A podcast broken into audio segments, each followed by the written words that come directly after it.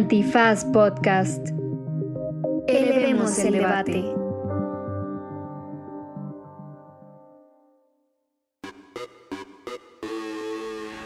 Buenos días, buenas tardes, buenas noches, bonita madrugada o cualquiera que sea el numeral de ese artículo constitucional en el que esté usted pensando en este preciso momento. Se puso rebuenazo porque hablamos con cuatro expertos y expertas sobre nuestra constitución y qué les parece literalmente una pendejada. Al principio, el, el ya, el ya muy popular Tito Garza Onofre anduvo por acá y también Astrid Puentes, que nos habló sobre todo de la parte de los hidrocarburos en el país. Para tener una visión sobre eh, telecomunicaciones estuvo con nosotros Luis Fernando García Tumbo de la Red en Defensa de Derechos Digitales y para tener una visión sobre política criminal y también sobre militarización estuvo Lisa Sánchez del MUCT, México Unido contra la Delincuencia, también platicándonos qué artículo constitucional les irrita más. Y al final, como ya es una bonita tradición en este podcast, estuvo la recomendiza, que trae de todo, ¿eh? Ahora sí se puso muy constitucional la cosa, pero al mismo tiempo de manera ligera. No tiene usted que ser la ministra o el ministro de la Suprema Corte de ningún país para escuchar esto, porque esto es... ¿Derecho? Remix. Divulgación jurídica para quienes saben reír. Con Ixel Cisneros, Miguel Pulido y Andrés Torres Checa. Derecho Remix. Bienvenidas, bienvenidos, bienvenides, bienvenudes a una emisión más de Derecho Remix que se pone, como en otras ocasiones de manteles largos, con una retaíla de invitades geniales. Y en esta ocasión vamos a empezar este segmento con el gran Juan Jesús Garza Onofre, mejor conocido como Tito Garza. Que ya anda bien topo chico desde temprano. Se echó su... Creo que podemos ya, ya que Topo Chico tiene un mercado en México, en la ciudad, podemos de- ya hablar de cómo empanzona, ¿no? O sea, sí empanzona muchísimo más que las demás aguas minerales. Anda, anda erutando el resto del día. No, el resto de la semana. Todo Como si exagerado. te hubieras echado 15 kilos de apio. repite y repite. No sé si de apio o de brócoli. Siento que el brócoli es más repetidor que el apio. Es más repetido. Sí, el, el brócoli es bueno para la flatulencia, lo que sea de cada quien. Igual que la col de Bruselas. Qué bonito empezar así, caray, un derecho remix. Gracias, Tito, por esta gran contribución a entender el constitucionalismo mexicano. No, no, a la orden. Qué gusto estar con ustedes, queridos. Aquí estamos al pendiente.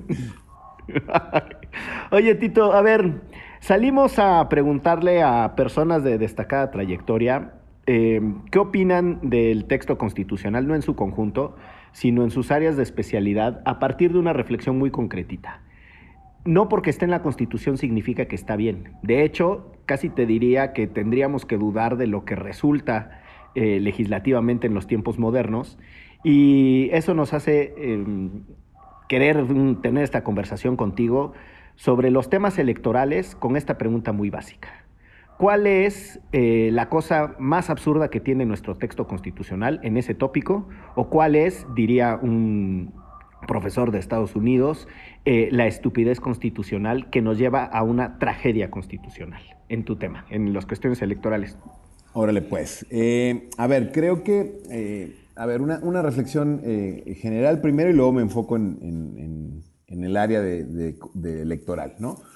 Lo primero es que, eh, en definitiva, la constitución mexicana sí tiene un problema de, de inflación, de hiperinflación, ¿no? O sea, cada año se le hacen cientos de reformas y la idea de esa... Parches. Sí, exacto, exacto. La, la idea esa de que la Constitución marca los principios generales, las reglas, eh, las líneas básicas de la estructuración de, de nuestra forma de gobierno, de, de nuestro, de nuestro Estado, eh, pues ahora ya está bastante, bastante eh, larga, gorda. eh, muchas veces este, parece, parece más una ley reglamentaria que propiamente una idea de constitución. Esto, independientemente sea bueno o sea malo, creo que el problema con México es que tiene artículos muy concretos, artículos muy generales y luego sí tiene artículos muy específicos. Y esto es propiamente el caso del derecho electoral. Porque el sistema electoral mexicano, el derecho electoral mexicano, se fundamenta en unos 7, 8 artículos a lo largo de toda la Constitución. Quizá los más importantes, el 39 y el 41. Que el 39 y el 41 son artículos muy bonitos, ¿no? De un párrafo. La soberanía nacional reside esencial y originalmente en el pueblo, ¿no? La voluntad, la voluntad del pueblo mexicano se constituye en una república representativa, democrática, laica y federal. Y listo. Son parrafitos breves, muy bonitos de línea general. Y si eso no funciona, ¿qué hacemos? Como, como para mandar a hacer playeras. Exacto. Si eso no funciona, hay que ir al artículo 41, que el artículo 41 son 14 páginas, ¿no? Y, ahí se, sienta la base del derecho electoral mexicano, pero después de estos dos este, párrafos más bien que parecen poemas, el 41, el 41 se va al carajo, porque dentro de esas 14 páginas además de que eh, eh, estructuralmente está raro, tiene varios apartados A, tiene varios apartados B. Eh, a mí lo que más me llama la atención, no sé, donde yo creo que es un error constitucional o rompe esta lógica de entender, es que en el primer apartado A, porque hay como tres, en el primer apartado A, es donde se mencionan exactamente los minutos que le deben corresponder a los partidos políticos en televisión y de radio, ¿no? Eh, este, este, es el tipo de, absurdidades que vemos. Realmente tenemos que poner cuántos minutos y cuántos segundos duran la propaganda electoral en la Constitución. No tendría que ir esto en alguna otra de las muchas leyes electorales, como podría ser eh, eh, el Código de Procedimientos este, de Partidos Políticos, el Código Federal de Instituciones, la Ley General del Sistema de Medios, en fin, las, las clásicas ordenamientos donde ya se especifican. Aquí quiero que nos habla de dos cosas. Uno, eh, la desconfianza que hay que se pueda cambiar la, ley electoral de manera eh, rápida y sin sentido cada legislatura. Y dos, como que creer que por el hecho que está en la Constitución ya va a tener más importancia y más seguridad. ¿no? Lo que vimos aquí, el problema, y con esto termino, es que te habla de radio y televisión. Todo lo que pasó con el Partido Verde, con los influencers, cuando desde la elección pasada en, los cineminutos, en, en, los cortos de, las películas, eh, las historias de Instagram y todo esto, no está regulado. Entonces, por más que esté en la Constitución, a mí se me parece un absurdo que por ponerlo en la Constitución después se puedan brincar la trampa a distintos actores electorales. El artículo es larguísimo, te habla del INE, de su selección de consejeros, del secretario ejecutivo, de la esencia de los partidos políticos, del financiamiento. Es un artículo de, como digo, de más de 14 páginas, donde al final muchas de estas cuestiones tendrían que regularse más bien en un reglamento. Y además también los partidos buscándole el recoveco, ¿no? O sea, toda la vida buscando el recoveco de lo cómo nos podemos saltar la ley y aunque esté tan amplio como dices, tantas páginas, al final hay algo ahí que no se mencionó y de ahí me agarro y de ahí me trepo. Entonces es esta, o sea, esta parte cuando dicen, este programa es público, ajeno a cualquier partido político, queda prohibido su uso para fines distintos de ustedes en el programa. ¿Eso también está en la Constitución o ese, ese no?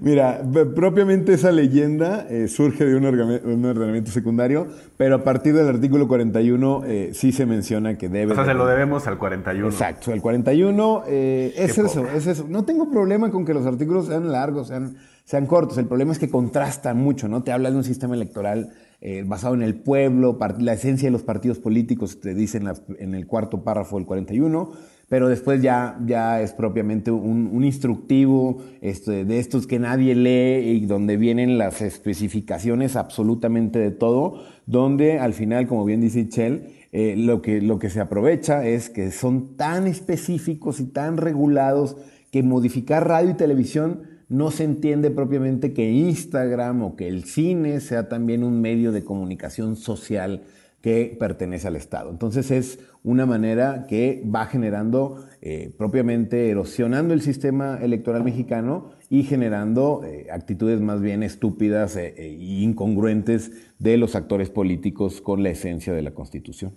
Tito, si tuvieras que escoger una consecuencia de las que intuyo hay múltiples negativas, de ese abigarrado eh, texto del artículo 41 que también, si te entiendo bien, no es solo que sea amplio, sino que además presenta algunas incoherencias y dificultades e incluso cosas que son innecesarias. Si tuvieras que escoger una consecuencia negativa de todo ese disparate, ¿cuál sería? Eh, me enfocaría en, la oportunidad que tienen los partidos políticos para aprovecharse de, todo, de toda esta eh, legislación constitucional, ¿no?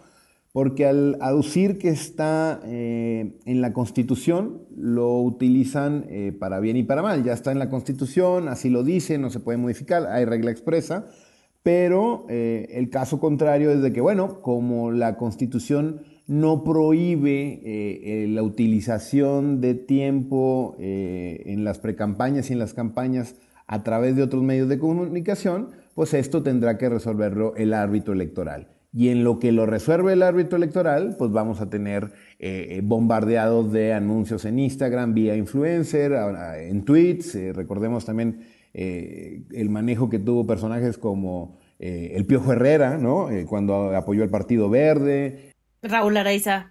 Raúl Araiza, Andrea Legarreta, en fin. Eh, este tipo de, huecos, eh, Miguel, yo creo que son una de las mayores consecuencias que fomentan a los partidos políticos a eh, violar la Constitución. Es una manera, ¿cómo decirlo?, de que la propia Constitución te invita a desentenderte de ella, ¿no? Porque, porque sabes que al intentar ser tan específico, se va generando vacíos en otras cuestiones. Quizá la idea aquí sería tener una constitución más general, con algunos principios, reglas claras, y dejarlo al arbitrio propiamente de los intérpretes de la constitución en esta materia, que al final será la sala regional del Tribunal Electoral. Pero en el Inter, pues bueno, se aprovechan y la verdad que utilizan estos, estas consecuencias para eh, al final del día conseguir votantes.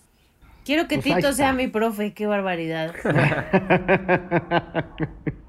pues ahí está, no porque esté en la Constitución está bien y no que la Constitución esté rechoncheta significa que está rolliza. No es como los niños, eh, las abuelitas, que como lo veía así repuestito, ay, qué sano está ese niño, está bien cachetón.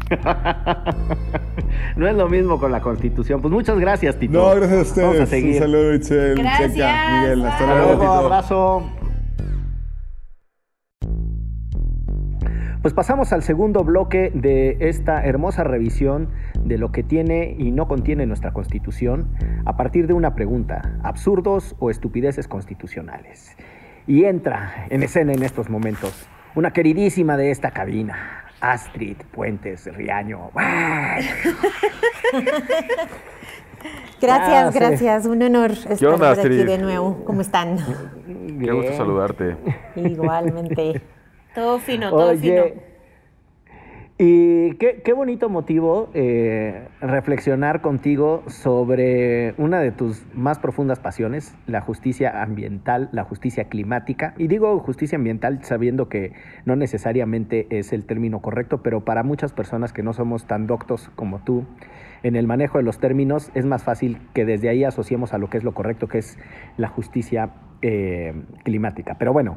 Eh, la pregunta es esa. ¿Cuál te parece que es el absurdo, el disparate o la estupidez constitucional em, más destacada eh, en, ese campo, en el de la justicia climática? Más peor. Sí, exacto. el más peor, pues bien, el escogido que les vengo a presentar es, eh, fue aprobado en el 2013 con la reforma energética y es un transitorio que da prioridad al aprovechamiento de, las superficies, es decir, del suelo y del subsuelo a actividades petroleras y demás hidrocarburos y a la transmisión y distribución de energía. Punto.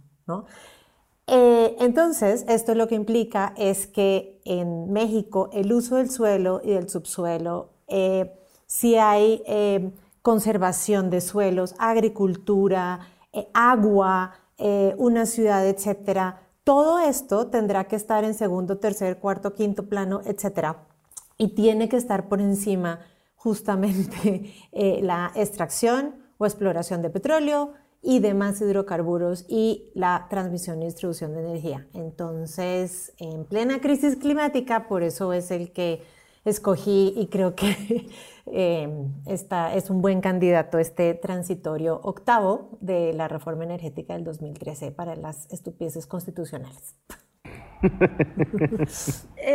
o sea, es como un ejemplo de cómo la clase política es siempre como de dientes para afuera, ¿no? O sea, sí, vamos a las energías renovables y nos importa mucho el medio ambiente, pero realmente donde haya este petróleo, lo que podamos extraer, fracking, lo que sea, va a ser prioritario. ¿no? Tal cual. O sea, más allá de, de, lo que salimos a decir y que respetamos el medio ambiente y que el derecho a un medio ambiente sano y la madre. Tal cual, tal cual, Ishel, pero además es incoherente con el artículo, el primero, con el artículo 27.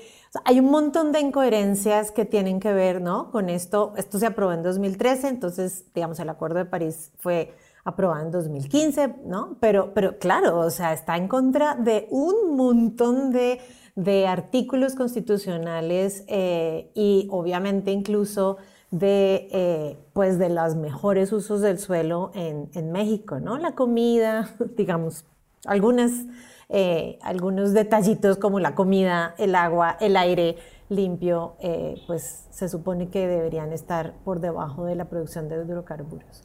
Y, y yo justo ahí tenía una, una, pregunta que va de la mano con, con lo que decía Ixchel. O sea, si mañana en el jardín de mi casa hay un pozo petrolero, pues ya, adiós, desplazado, ¿no? Pero si mañana en mi casa hubiera, no sé, ahorita que está de moda, un yacimiento de litio, ¿también aplicaría esto o solamente para hidrocarburos? Pues una de las cosas que, vemos con esto es la interpretación, ¿no? Eh, se podría interpretar que, eh, o sea, se supone que solamente es para hidrocarburos. Entonces, en el caso del litio, este específico artículo constitucional transitorio no aplicaría, ¿no? Pero por la lógica, vaya uno a saberse la interpretación, entonces también dice, ¿no? Porque entre otras, si uno, habla de energía, em, debería también haber sido, y por fortuna no lo incluyeron también, la generación de energía, ¿no? Que quedó por fuera, entonces, digamos, el artículo solo habla de transmisión em, y, y distribución de energía, ¿no? Para ponerlo en términos eh, prácticos, querida Astrid, esto significaría que gaseoducto u oleoducto mata centro ceremonial eh, de algún pueblo indígena, para decirlo rápido. Para decirlo rápido y entender el absurdo. Pero pues sí está muy punk, ¿no? O sea... Ultra, ultra punk. ¿A quién se le ocurre? Sí. Pero de, ahí se agarran un poco para el gasoducto, por ejemplo, en, en Huesca, con todo el tema, va por ahí, ¿no? Claro, claro. y todos los agricultores que están ahorita protestando es porque justo, digo, este proyecto muy grande, Proyecto Integral Morelos, incluye un gasoducto que pasa por ahí, pues hazle como quieras. Exacto. Y, eh, digamos, y el, tema aquí gravísimo es que aunque está el artículo 27 constitucional que habla también de eh, el mejoramiento de las condiciones de vida de la población rural y urbana, el cuidado y la conservación del ambiente, pues está este que específicamente prioriza el uso del suelo y entonces ahí hay, digamos, no solamente es un absurdo constitucional, sino hay un foco de conflicto directo en la misma constitución, ¿no? Eh, es, digamos, para no hablar de la prioridad. Pues por ahora, desafortunadamente, en los proyectos que estamos viendo, gana, está ganando los hidrocarburos, eh, y este tipo de proyectos que, hablando también de la crisis climática, es exactamente lo contrario que necesitamos hacer, ¿no? Eh, como sabemos, los combustibles fósiles son la, la raíz principal del problema de la crisis climática y la segunda, y en América Latina y en México es clave, es el mal uso del suelo, ¿no? Entonces, este transitorio constitucional es exactamente y perdón por la comparación tan burda, pero es como si una persona diabética decidiera en su dieta priorizar dulce y todo tipo de azúcares sobre cualquier otro alimento, incluyendo verduras. ¿no? Es exactamente lo contrario de lo que se tiene que hacer. Oye, Astrid, a mí eh, de esto que estabas diciendo, eh, a propósito de las contradicciones o las incoherencias en la Constitución, pues también tenemos, por ejemplo, el derecho, a el derecho humano a la alimentación, ¿no? Y pues de dónde se van a producir los alimentos, pues de la tierra. Y entonces podríamos poner en conflicto esos dos derechos constitucionales, ¿no? Vamos, uno no es un derecho, yo no creo que exista como tal el derecho a que una empresa... Eh, el derecho al hidrocarburo. Haga el traza... Exactamente. bueno, el, presidente está a tres milímetros de decir que, existe el derecho humano a, ser dueños como nación de Pemex, pero ese es otro tema. Eh, pero no existe que una empresa tenga el derecho eh, como tal a hacer el trazo de un oleoducto. Sin embargo, lo que sí existe es una prelación constitucional de su actividad por sobre otras. ¿Qué es prelación, mano? Es que algo va antes que otra cosa, que algo lo antecede. O sea, pero ese no es un, esa no es una palabra jurídica, esa es una, esa es una palabra dominguera. Es una palabra rimbombante. Tan difícil decir antecede. Pero ahí dice, tendrán preferencia sobre, entre otras, este transitorio, además de que está, eh, entre otras está mal redactado, o sea, de verdad es de llorar. Pero bueno, sigue con tú. No, no, no, nada. O sea, quería decir eso. O sea, uno podría decir, pues yo tengo derecho eh, a alimentarme y como tal a explotar la tierra para producir alimentos, porque ese sí es un derecho constitucionalmente protegido, y ese orden de preferencia de explotación del suelo diciendo vivan los hidrocarburos y después lo otro, pues está muy gacho, ¿no? claro, claro, y el derecho al agua, y el derecho a la salud, y el derecho, no, hay un, digamos, y por eso hablaba del, del, del, que va en contra del primero constitucional, un poco englobando los demás, ¿no? Eh, por supuesto, el derecho al ambiente sano, eh, y digamos, esta oda a los combustibles fósiles y a la transmisión y distribución de energía incluso desconoce que la crisis climática es un asunto de derechos humanos y que ya hay millones de personas que están siendo afectadas y que México es uno de los países más vulnerables. Un poco, francamente, eh, pues dispararse al pie, ¿no? Porque temas de agua, de conservación, vivan todos los hidrocarburos y me imagino que tomaremos hidrocarburos después también, o sea, no, no tiene ningún, ningún sentido eh, y definitivamente sí entra en conflicto, digamos, con todos estos con el derecho al trabajo también, ¿no? Y por supuesto con el derecho a la propiedad, que entre otras tiene una función social, ¿no? Está determinado también por el bienestar social.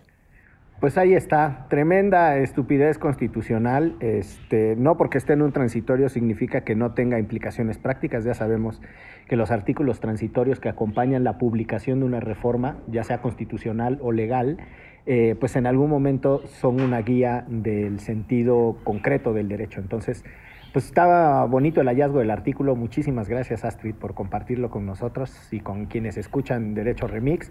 Seguramente este, la ministra de Energía de Noruega, después de escuchar este podcast, va, va a entendernos más. Empecemos con Ale.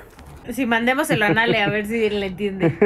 A ver qué dice. Sí, ahorita que están en tantas reformas sería una, un bonito detalle que lo, que lo cambiaran, ¿no? Vamos a ver qué pasa. Pero qué bueno que ustedes se acordaron de esto para que, para que sí, nos escuchen y tengan la caridad de cambiarlo. Pues ahí está, muchísimas gracias. Seguimos con los otros tópicos de los absurdos o estupideces constitucionales. ¿Sientes que tu vida cambió con la llegada del COVID-19?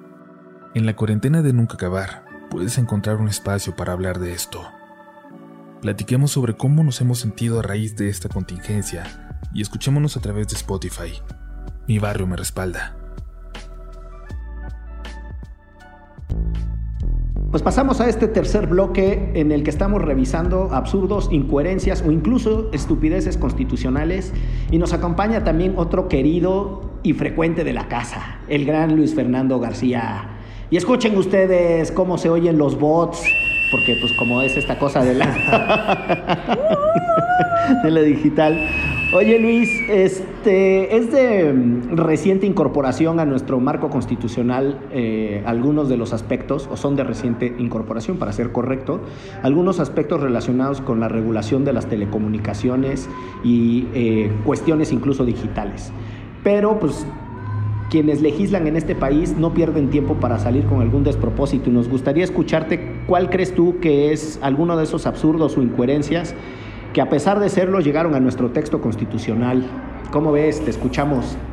Hola Miguel, hola a todas y todos. Eh, un gusto estar de nuevo con ustedes.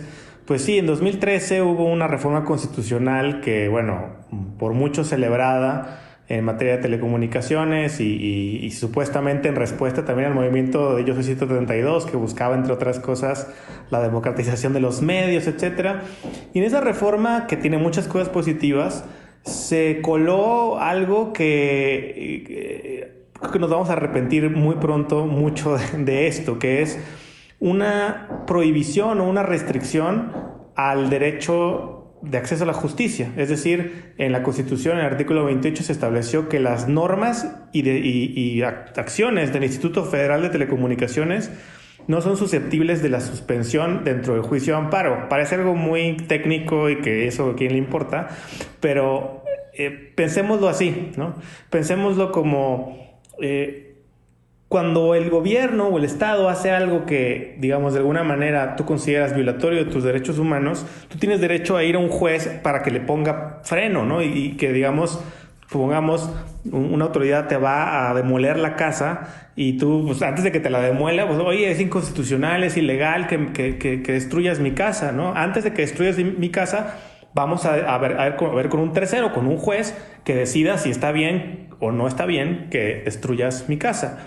Para eso se, sirve la suspensión dentro del juicio de amparo, que ha sido muy vilificada, digamos, en, últimamente, eh, sobre todo por el gobierno actual, cuando la gente obtiene una suspensión dentro de un juicio de amparo, que desafortunadamente, coloquialmente, se les dice se amparó, pero en realidad la gente no se amparó, la gente presentó una demanda de amparo y dentro del juicio de amparo consiguió que se suspendiera temporalmente la ejecución de ese acto o norma que uno considera que es violatoria de derechos humanos, para que, digamos, antes de que me den el coscorrón, debatamos si está bien que me des el coscorrón o no. Porque si ya me lo dices, si, si, yo no puedo detener que me des el coscorrón, que me, que me destruyas mi casa, pues ya para qué quiero el juicio. Ya destruiste mi casa, ya me diste el coscorrón. Para eso es la suspensión. Desafortunadamente, en materia de telecomunicaciones, se puso en la Constitución que los actos y normas del Instituto Federal de Telecomunicaciones no son sujetos de suspensión, por lo que técnicamente el IFT mañana puede emitir un lineamiento, una decisión en donde disuelve el Congreso y, eh, ordena la ejecución pública del presidente de la República en el zócalo de la ciudad y no hay poder jurídico humano que lo evite. Las, las decisiones del IFT no se pueden suspender entonces se pueden cometer, el IFT puede cometer arbitrariedades y no hay manera de que tú con el juicio de amparo puedas evitarlas, salvo algunos casos que la Constitución establece que están pensados justamente para las empresas grandes, que son cuando hay una desincorporación de activos, es decir, obligar a, no sé, a Telmex a que venda una parte de, su compañía. Eh, pero digamos, esto también tiene efectos sobre todo en las personas más vulnerables y nosotros hemos visto como casos, por ejemplo, de radios comunitarias o indígenas que les niegan una concesión o, más bien les, eh, les, quitan una concesión o les eh, niegan la renovación de una concesión y de manera ilegal y cuando quieren, digamos, pelearlo jurídicamente, no pueden evitar que eh, les cierren la estación de radio, que les decomisen sus equipos, ¿no? lo cual es inconstitucional, el artículo 7, que es parte de lo, lo, ilógico. La propia, la propia constitución, la propia reforma de 2013 hizo cosas como señalar en la Constitución que decomisar equipos para el ejercicio de libertad de expresión es inconstitucional, pero el IFT lo, lo puede hacer y lo hace, y no hay poder jurídico humano que pueda evitar que te decomisen inconstitucionalmente un equipo para prestar un servicio de radiodifusión comunitaria o indígena, por ejemplo. Entonces, ese es uno de los artículos que más odio de la Constitución. Oye, ¿y se te ocurre algún, algún ejemplo de es una arbitrariedad cometida por el IFT actualmente que ya ocurrió y no se puede echar para atrás? ¿O alguna que esté en puerta de? Pues, digamos, estos ejemplos que les digo no son hipotéticos, son casos que hemos visto, ¿no? De radios comunitarias e indígenas que les, no les renuevan una concesión y que no pueden evitar tener que salir del aire eh, eh, porque si no están cometiendo un delito. O eh, personas a las que les decomisan estos equipos para la prestación de servicios. Pero hay muchas otras decisiones polémicas del instituto que, pues, en lo que no se decide el juicio de amparo en el fondo, eh, definitivamente, pues ahí están. Por ejemplo, eh, eh, recientemente el Instituto Federal de Telecomunicaciones emitió unos lineamientos sobre gestión de tráfico en Internet que violan flagrantemente la ley y la constitución y que permiten a las operadoras de telefonía y de que nos presten el servicio de Internet a discriminar entre servicios, aplicaciones y contenidos del Internet, lo que se conoce como la violación a la neutralidad de la red, con lo cual las operadoras hoy impunemente discriminan entre algunos servicios, algunas, algunas aplicaciones y tratan el tráfico de Internet de algunas aplicaciones mejor que otras, eh, eh, con otras condiciones. Y estamos desde R3D, por ejemplo, que es la, organización que dirijo, eh, litigando en contra de estos lineamientos, pero no hay suspensión. Es decir, no, puedo yo evitar que en este momento los lineamientos que, autorizan a las, a las, compañías a discriminar a algunas aplicaciones y servicios en Internet afectando a los usuarios, no puedo evitar yo que eso suceda hasta que no se resuelva el juicio y que puede durar años eso. Entonces, eh, pues sí, hay, hay, muchas cosas que materialmente, decisiones que toma el IFT que simplemente no puedes parar, no, no puedes evitar que se materialicen más que esperándote a que se resuelva el juicio, lo cual, insisto, puede tomar mucho tiempo. ¿Y, tú crees, digo, siendo todo un conocedor, no solo del tema, sino de nuestra constitución, este, exacto, eh, abogado laureado, etcétera, o sea, ¿en qué momento nuestros legisladores y legisladoras hacen algo así? O sea, les dejan esta carta en blanco y es a propósito. Las letras. O se les van, se les barrieron las plumas. Sí, en, en 2013, digamos, se supone que la intención era evitar que las empresas que tienen muchos despachos de abogados puedan frenar las decisiones soberanas del Estado y puedan evitar que, por ejemplo, pasaran cosas. Es decir, esta, esta herramienta puede servir para cosas buenas, pero también para cosas malas. Es decir, eh, típicamente el IFT o antes del IFT, lo que se conoce como la, COFETEL, tomaba decisiones eh, que podían afectar a un grupo económico y ese grupo económico pues, litigaba y contía suspensión y pasaban años antes de que la política que el Estado decidía que debía ser la política de telecomunicaciones pudiera implementarse. Pero no pensaron en todos los que no son las grandes compañías, sino los pequeños. Eh, que también se ven afectados, insisto, las redes comunitarias, indígenas, eh, los usuarios y muchas, muchas personas que no son mm, las que están pensando cuando legislaron esto. Pero lo más preocupante para mí es que esta, digamos, e, e, es, es, es parte de un populismo jurídico ¿no? que, que se está ensanchando hasta cierto punto, ¿no? Y lo estamos viendo ahora, como el propio presidente López Obrador ha mencionado muchas veces que quieren restringir la figura de la suspensión en el juicio de amparo contra otras cosas, contra megaproyectos, decisiones de temas de acceso a la información por seguridad nacional, es decir, de muchas cosas que, digamos, tienen un interés el Estado en avanzar y que, y que ve al poder, al poder Judicial y ve al, a los mecanismos de defensa de derechos humanos como un estorbo. ¿no? Es, es, tratar de evitar esos estorbos y, ay, ¿para qué nos preocupamos por que nuestras decisiones sean constitucionales o legales? Que no, que no nos puedan frenar nuestras ocurrencias.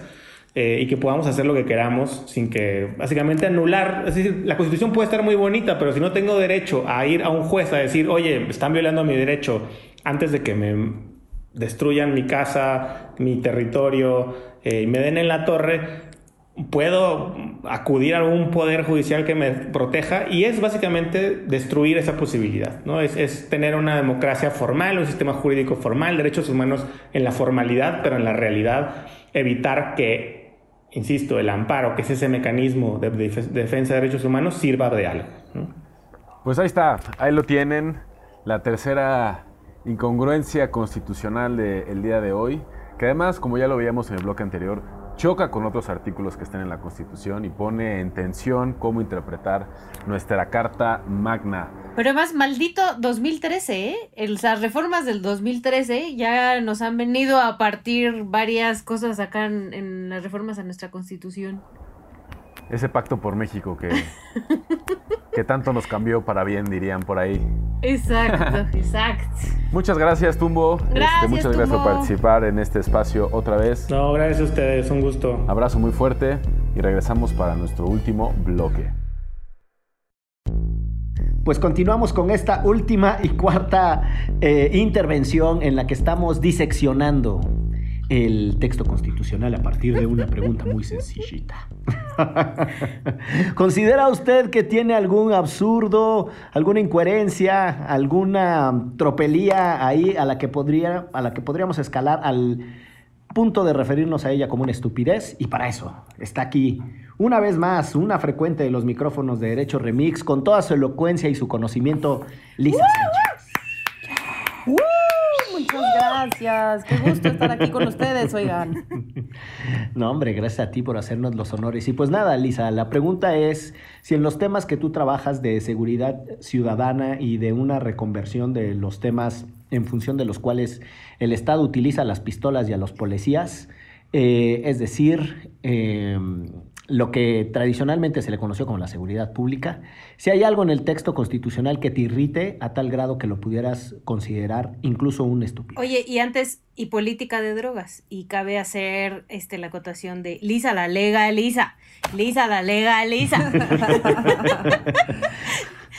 Pues hay dos cosas que me irritan, por lo menos, tanto en el tema de seguridad ciudadana como en el tema de drogas. Eh, entonces, ¿por cuál quieren que empecemos? Empezamos por la que nos irrita más y es la que nos preocupa sobre todo. Ándale. Pues es eh, la famosa reforma constitucional de Guardia Nacional. La verdad es que creo que esa sí la tenemos que diseccionar un poquito. Y no tanto en los artículos, digamos, que, que se modificaron en la Constitución per se eh, porque ahí eh, lo sabe muy bien, Miguel tú también, Andrés también le diste, le diste seguimiento. Se supone que en papel creamos una Guardia Nacional Civil y entonces ahí no tendríamos como mucha contradicción con otros artículos constitucionales como el 21, por ejemplo, que dice que la seguridad pública, a pesar de ser una, una, función del Estado en su conjunto, es decir, de municipios, de estados y de federación, es una cuestión civil de policías suficientes, profesionales, capaces, etcétera. Y, de verdad el artículo 21 constitucional le pone esos adjetivos a las policías y nombra por eh, casi casi ya nombre y apellido a las policías como los sujetos responsables de la seguridad. Esos no son tan problemáticos. Yo lo que quiero trabajar con ustedes es los transitorios de esta reforma de Guardia Nacional o digamos como las, las letras chiquitas o las condiciones que si lo equiparáramos con un, eh, por ejemplo, eh, compramos un seguro médico, serían todas aquellas excepciones por las cuales no aplica lo que nos acaban de vender. Em, son varios artículos transitorios, pero me, puedo ir bastante rápido. A ver, ¿Por qué decimos que los transitorios de esta reforma constitucional en realidad son problemáticos? Pues porque nos metieron un golazo, ¿no? O sea, la constitución dice, hágase una Guardia Nacional Civil que apoya a las policías estatales y municipales, y estas excepciones, esta letra chiquita del por qué no aplica, eh, lo que hacen es crear un cuerpo militar o lo que hacen es permitir que las distintas corporaciones armadas, ya sea de la Secretaría de la Defensa Nacional o de la Secretaría de Marina, pues tengan eh, un, decir casi más importante que los gobiernos civiles, ¿no? Este, en la conducción de la seguridad, algo que es abiertamente inconstitucional, ya no solo por el artículo 21, sino también por el 129 que dice que en tiempos de paz ejército eh, y armada de México no pueden involucrarse en tareas que no son propias a la disciplina militar. Entonces empiezo. Tenemos un primer transitorio que dice háganse las leyes secundarias. Yo constitución ya creé la Guardia Nacional y entonces ahora le toca a los legisladores en una ley específica decirme cómo se come, quién la integra, quién la manda, cómo se paga, cómo se despliega, para qué sirve, qué facultades tiene. Una ley de Guardia Nacional que tenía que publicarse en 60 días después de aquel fatídico marzo del 2019 que fue publicada la reforma constitucional. Y 90 días naturales después tenían que venir otras leyes de uso de la fuerza y de registro de detenciones. Hay un segundo transitorio, que es el, segundo que dice cómo se va a integrar la Guardia Nacional. Bueno, te dice, va a estar integrada por Policía Federal, Policía Militar y Policía Naval. Y la instancia de coordinación operativa de esta Guardia Nacional ¿no? estará conformada por representantes de la Secretaría de Seguridad Ciudadana, más la Defensa Nacional, más la Marina. Entonces ahí ya empezamos a ver, ¿no? Cómo desde el segundo transitorio empieza a haber una contradicción con esta cosa que iba a ser civil. Luego se pone todavía mejor Y hay un tercer transitorio que nos dice cuáles van a ser los rangos y las prestaciones de los integrantes de la Guardia Nacional. Y ahí se nos mete otro golazo. Los elementos de las policías militar y naval, que no de la extinta Policía Federal, van a poder conservar su rango y sus prestaciones en aquella institución armada de origen, o sea, de donde nos los prestaron momentáneamente, entre comillas, ahí siguen con su puesto, ahí siguen con sus rangos, siguen con sus prestaciones, con sus antigüedades y pues que nadie se agüite porque en el momento en el que se quieran regresar se van a poder regresar y evidentemente pues esto va a ser problemático por una cuestión de mando, ¿no? Si tú estás cobrando y tu jefe percibido está en derecho remix, pero luego vienes y te prestas momentáneamente a México Unido contra la delincuencia, pues a quién le vas a hacer caso cuando haya una bronca a tu jefe en derecho remix, porque allá te pagan, allá te conservan tus prestaciones, que no en México Unido, porque ahí nomás estás como de paso y pajareando mientras la cosa eh, disque cuaja, ¿no?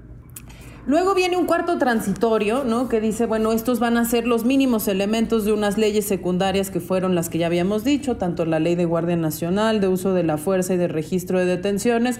Ahí se suponía que nos tenía que quedar clarísimo qué sí se iba a hacer, qué sí iba a ser la Guardia Nacional y cuáles iban a ser los límites eh, de las Fuerzas Armadas en la composición, no solo de la Guardia, sino también en su participación en seguridad pública. Y bueno, luego tuvimos unas leyes secundarias que hicieron todo menos eso.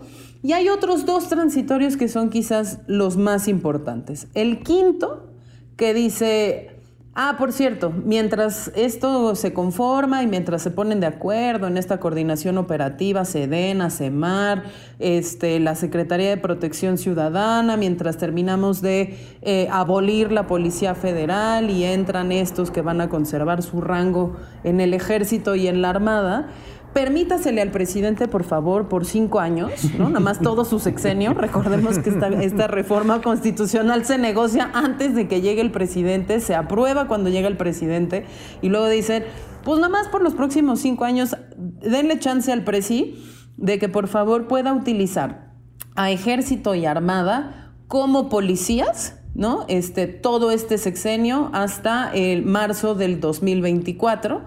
Esto además de que el, transitorio anterior que ya habíamos mencionado les permitía que la Guardia Nacional se conformara también por elementos de la Policía Naval y de la Policía Militar. Entonces acá tenemos otro golazazo donde el texto constitucional nos dijo, esto va a ser una Guardia Nacional civil, va a ser una Policía Nacional bien entrenada, con recursos suficientes, ta, ta, ta no va a haber contraposición entre una disciplina, digamos, militar y una civil, todo va a estar cool.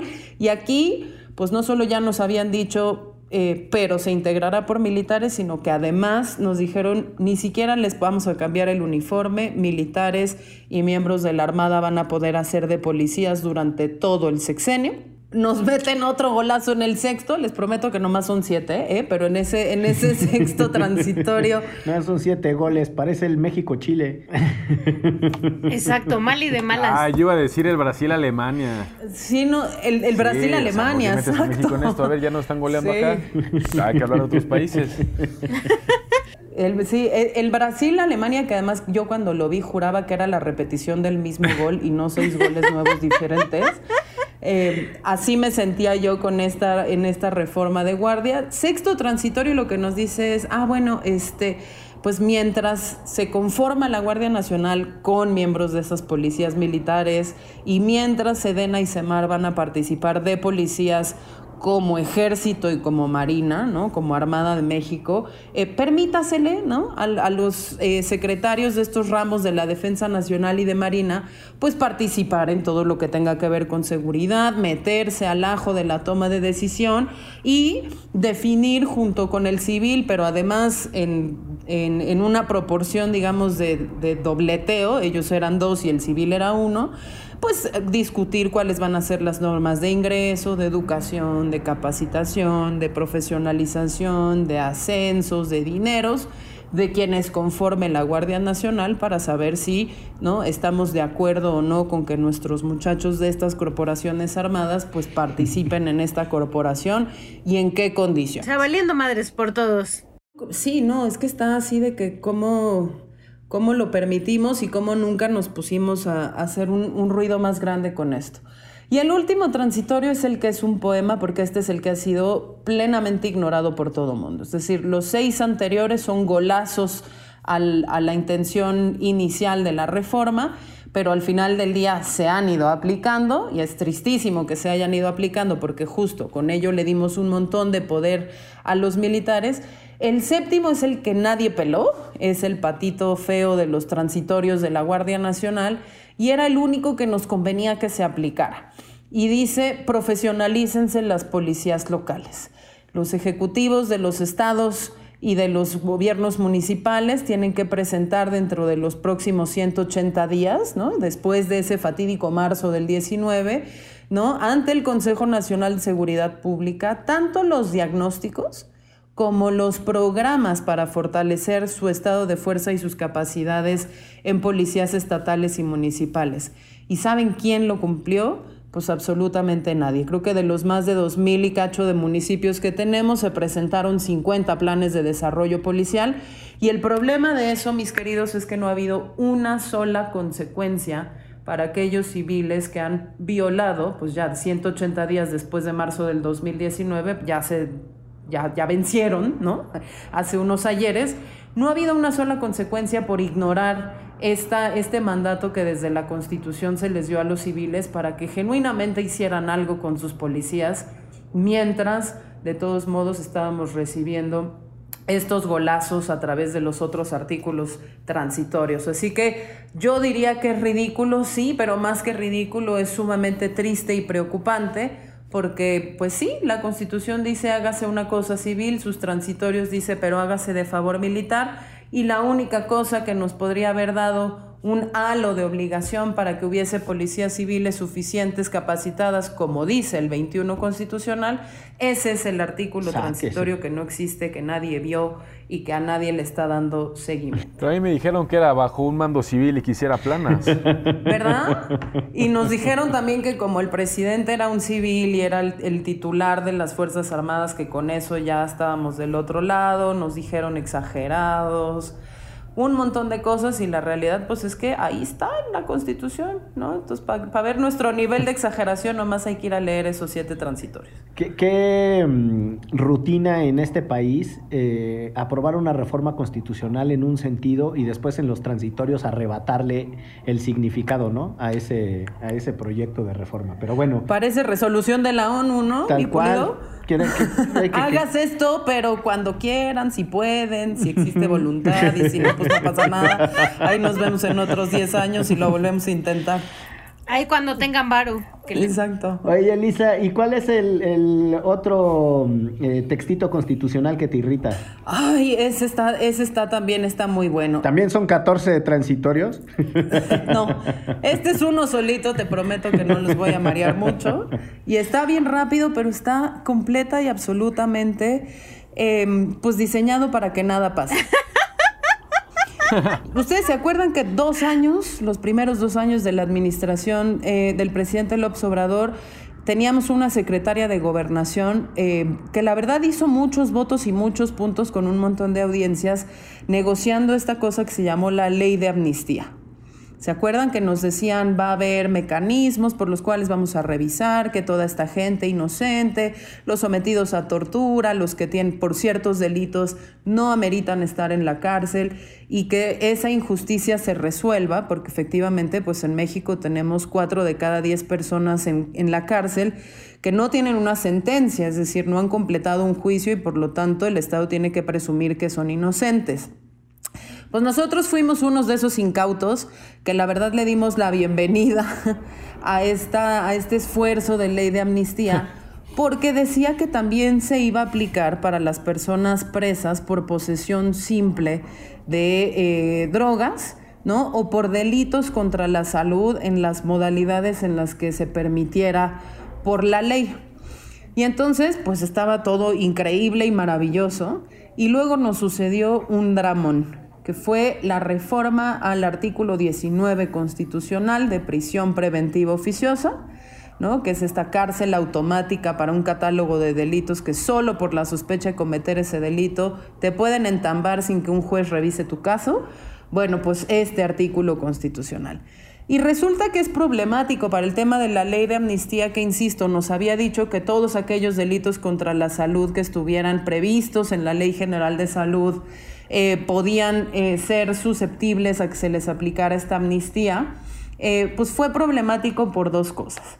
Porque uno, pues uno de los justos, una de las condiciones de esa ley de amnistía que chocó con la reforma del artículo 19 constitucional es que la amnistía no aplicaba para los delitos que ameritaran prisión preventiva oficiosa. Entonces, primero nos vendieron una ley de amnistía que dice van a hacer un montón de delitos. ¿Se acuerdan incluso que la oposición se escandalizó, ¿no? Porque dijo, no, van a empezar a salir así que cientos de miles de personas de la cárcel y no sé qué. Sí, estamos liberando, liberando a- Secuestradores. a los secuestradores y torturadores y asesinos. Sí, no, no, bueno, se hizo un caos. Nosotros desde, desde México Unido, la verdad es que hicimos un, un trabajo grande de interpretación de esa ley para decir, no, de verdad está bien que esto se haga, es un acto reparatorio importante, tal. Pues nos fuimos con la finta porque la, primera excepción es, para la, la ley de amnistía no va a aplicar para los delitos de prisión preventiva oficiosa, entonces esa reforma constitucional nos amplió el catálogo de delitos que ameritaban la prisión automática. Y segundo... Y otra vez valió madres. Y otra vez valió gorro, ¿no? Y lo otro es que los- lo- nos dijeron, sí, todos los delitos contra la salud, y este, la posesión simple de cannabis y de no sé qué, en pequeñas cantidades, todo padrísimo. Pero la segunda excepción decía, la ley de amnistía solo va a aplicar para aquellos delitos del fuero federal. Y resulta que la gran mayoría de los casos de delitos dentro de las tablas de posesión y estos llamados, mal llamados delitos de narcomenudeo, pues se persiguen por las autoridades locales, no por la autoridad federal, aunque la autoridad federal podría jalarlos y hacerse cargo de ellos. Y entonces, pues el resultado fue amnistía cero, ¿no? Por esa, por esa ley de amnistía, la verdad es que por delitos de drogas no tenemos noticias de que haya salido nadie y ya teníamos un ejercicio anterior de ley de ejecución penal que también decía libérese a las personas que por posesión de montos menores a X cantidad de cannabis hayan estado en la cárcel. De eso tenemos noticias que salieron aproximadamente 30 personas. Entonces ahí está esa contradicción, años de capital político tratando de hacer una ley de amnistía que sí restituyera un poco de justicia a este sistema punitivista horrible y luego una, una reforma constitucional que dijo, no, pero pues métanse todos estos delitos y hoy lo que tenemos no solo es cero personas excarceladas, sino miles de personas privadas de la libertad a partir de esa reforma, pues con números terribles, ¿no? Que otros colegas de otras ONGs como Intersecta documentaron y que para la Ciudad de México, por ejemplo, el 100% de los detenidos del 2020 entraron por prisión preventiva oficiosa con los delitos pues que sumó esa reforma constitucional de prisión automática. No, pues nos lo buscamos nosotros por andar De preguntones. este, de inquietos de haciendo estas, estas preguntas. Pero mil gracias, Lisa. La verdad es que eh, siempre es un gusto extraordinario escucharte y no solo, ya decía yo al inicio, con tu elocuencia, sino además con el paquete de información y de conocimiento que siempre te acompaña. Este, muchísimas gracias por la generosidad de tu comentario y por la franqueza de tu crítica. Y aquí en Derecho Remix te vamos a dar el título de abogada, aunque no lo seas. Ya se lo habíamos Porque dado, ya le vamos a... Ya, se lo dimos, le, le dimos el de abogada legítima a mano alzada, ahora le vamos a dar el doctorado. Abogada de la radio, estaría buenísimo. Esa es Sí, la doctora barbaridad. Lisa. Pues yo feliz de venir a discutir estas cosas, aunque ya la próxima discutamos de algo más alegre, O chavos. sea, a lo mejor si hablamos de, no sé, Suecia. No. No, qué frío. Qué frío, dice. Buenísimo. Gracias. Estamos al habla. Gracias, Lisa. A ustedes, un beso. Regresamos a Derecho Remix para cerrar con nuestra ya tradicional recomendiza. La verdad es que bastante zarandeados y zarandeadas después de estos eh, cuatro expertos y expertas que nos hablaron de cómo, no porque esté en la Constitución realmente eh, la cosa cuaja bien, pero este, pues no sé qué traen muchachos, cuéntenme. Yo les quiero recomendar. eh, hay un podcast que creo que Miguel ya ha recomendado aquí en otros momentos, pero quiero recomendar pa- eh, episodios particulares de ese podcast. Pues es Ya está muy clavada. Este, sí, ya está así, minutos. Eh, es un... Ya tiene algunos años, eh, se llama More Perfect de Radiolab y tienen una serie que analiza diferentes, justamente, textos constitucionales, eh, artículos constitucionales, perdón, de la Constitución en Estados Unidos y de dónde vienen como algunas cosas que parecen muy normales o que están muy en el etos eh, gringo, pero que tienen historias interesantísimas. Entonces les voy a recomendar dos episodios porque la serie es muy grande. Uno que se llama eh, Cruel e Inusual, en inglés Cruel and, Unusual, que es sobre la pena de muerte en Estados Unidos. Y es una trayectoria de dónde viene, por qué la gente lo defiende, cuál es el fundamento detrás, y está muy interesante la discusión. Y el otro, también de este mismo podcast, se llama The Gun Show, como el espectáculo de las armas. Y es hablar de dónde viene esta noción de la segunda enmienda en Estados Unidos. Y como spoiler, em, para que se animen a escucharlo y nos platican qué les pareció, nos dice, en realidad eso tiene muy poco tiempo. Tiene muy poco tiempo esta reinterpretación de la segunda enmienda, de entender portar armas como tu derecho individual de tener un arma en la calle y se sorprenderán que en realidad el antecedente inmediato más, más, este, más reciente es justamente 1960-70 con los Black Panthers. Ahí se las dejo, al costo. A ver, yo traigo, eh, a propósito de More Perfect, hay un, eh, un proyecto complementario de este que es The Most Perfect Album y entonces le piden a distintos em, cantantes que les hagan una canción sobre las enmiendas constitucionales. Órale. Y hay una muy bonita justo sobre la segunda enmienda de un grupo que se llama Flor de Toloache. Si le ponen así The Most Perfect Album y ahí vienen y entonces les explican cuáles son las enmiendas constitucionales y una cancioncita y tal, y esa de Flor de Toloache está muy simpática. Y mi recomendación es, eh, pues no podía ser otra, sino el libro de... Derecho Remix A. el libro de Constitutional Stupidities, Constitutional Tragedies, que le da, eh, obviamente, parte del sentido a este episodio, que está copiado eh, de esa pregunta que le hacen eh, William S. Jr. y Sanford Levinson. Eh, es muy interesante porque a este cuate, a Sanford Levinson, sus amigos, y por eso en el mundo de la academia también le dicen así, le dicen Sandy, Sandy Levinson. Pero bueno, ellos hacen esa pregunta, ¿cuál es la estupidez constitucional y cuál es su consecuencia? Y se los recomiendo para quienes lean en inglés. No conozco ninguna traducción al español, pero pues está interesante. Y yo les voy a recomendar para que su juicio o un juicio sea menos sórdido, o no, igual de sórdido, pero por lo menos muy bien escrito, a Sangre Fría de Truman Capote, eh, que es justo eh, la entrevista de un periodista a un asesino serial y pero que además habla mucho de cómo se desarrolla el juicio de este asesino serial. Y pues siguiendo aquí con lo que hacemos en Derecho Remix, hablando de cosas a lo mejor no tan divertidas, pero sí que nos eh, todos los días nos pegan en nuestra vida cotidiana. Sí.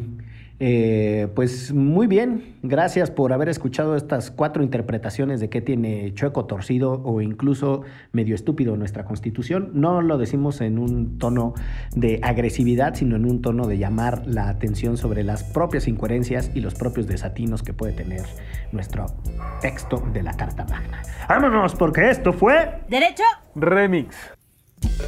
Divulgación jurídica para quienes saben reír con Ixel Cisneros, Miguel Pulido y Andrés Torres Checa.